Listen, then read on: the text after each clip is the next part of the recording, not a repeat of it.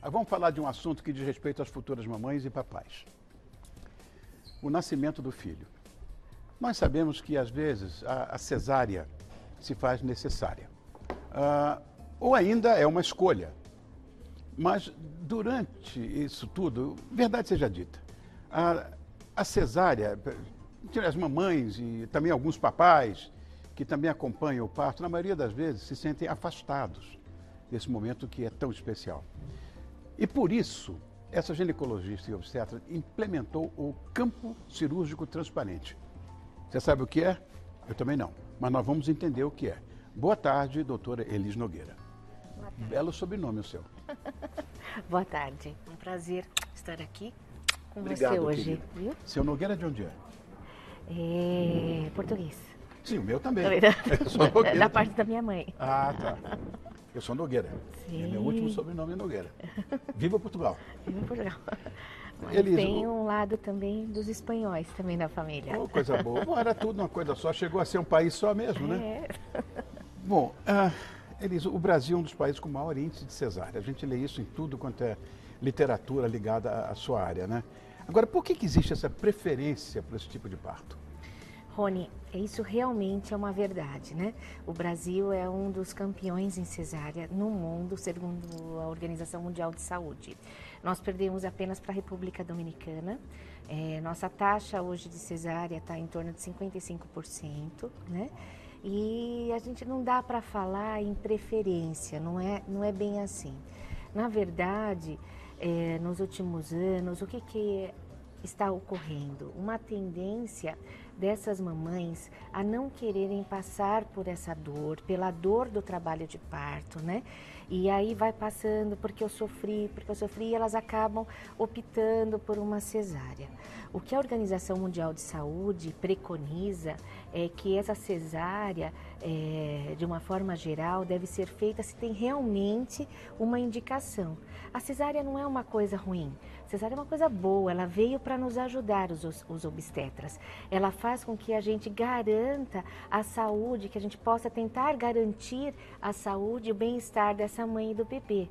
Veja, não são todas as situações que a gente consegue levar um trabalho de parto até o parto normal eh, que ela tanto planejou. Né? E aí, às vezes, por alguma intercorrência, você tem que optar por uma cesárea, em caso de um sofrimento, de uma hemorragia, para que você garanta o bem-estar dessa mãe. Então, isso, muitas mães acabaram optando por isso pelo medo da dor.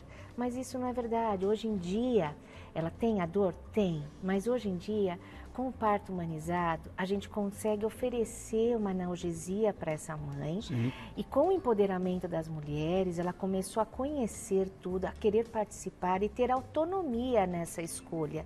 Então, ela pede pela analgesia, fazendo que ela deixe de sentir essa essa grande dor que ela não quer sentir e ela consegue curtir o trabalho de parto, o nascimento do seu bebê. É esse o intuito, né? Então a cesárea ela é boa, é, mas ela tem que ser bem indicada, né? Em algumas situações. É isso Era que onde, eu... é onde eu queria. Continua. E é isso que a Organização Mundial de Saúde nos pede, né, para indicar quando realmente tem uma causa. Porque nem sempre ela está diante de um grande centro com toda a infraestrutura né, durante o pré-natal e no pós-operatório para acompanhar essa mulher. Então, o ideal é que ela seja submetida a um parto normal mesmo, né, onde ela vai ter uma recuperação mais rápida, né, é, não vai ter as dores, ela vai conseguir cuidar do seu filho de forma mais fácil. Agora, claro que na- no seu ofício já deve ter acontecido alguns casos em que o retardo do nascimento, quando a mãe insiste em ter um parto normal, o filho nasce com um problema complicado, cerebral. Sim. né? Porque quando há esse retardo de oxigenação, aí é uma coisa que a- pessoa não pode chegar e dizer eu quero.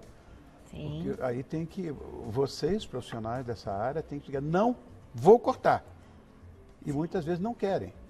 Por isso que é importante você ter uma relação muito forte com a sua paciente durante todo o pré-natal, Claro. aonde ela eh, consiga confiar no seu obstetra, né, e entender que ele quer o melhor para ela. Né? Hoje está muito na moda falar sobre o plano de parto e tudo mais. é, o que faz parte do, do, parto humanizado, né? Ela deixar claro o que ela gostaria e o que ela não gostaria de claro. ser feito. Mas quem tem a, o conhecimento daquele momento somos nós obstetras. Então, no, durante o pré-natal, é importante essa conversa, esse vínculo forte com a sua paciente, onde ela aprende a confiar e você, como obstetra, expor para ela os riscos, né? E até aonde, até o ponto que ela vai poder optar. Chegando um ponto que eu sei né? Qualquer obstetra sabe que está caminhando aquele trabalho de parto para uma situação não agradável, não satisfatória como tem que ser, né? A gente pode sim optar pela cesárea. Então, isso já é discutido durante todo o pré-natal. Então, ela já vai de forma mais confiante e tranquila. Você já explica: olha, a gente vai tentar até a hora que for possível. Quando ameaçar a sua integridade física, o seu bem-estar e do bebê, a gente vai ter que é, tomar uma, uma outra Correto. decisão. Correto. Porque o que importa é mamãe e bebê bem. Lógico. Esse é o, o binômio, tem que estar bem, né? Você tem falado muito em parto humanizado, humanização e tal. Esse, esse seu trabalho agora de cesárea humanizada, o que, que é isso? Olha, eu estou cada vez mais apaixonada por esse tema, né? Uh, hoje cada vez mais se fala sobre isso.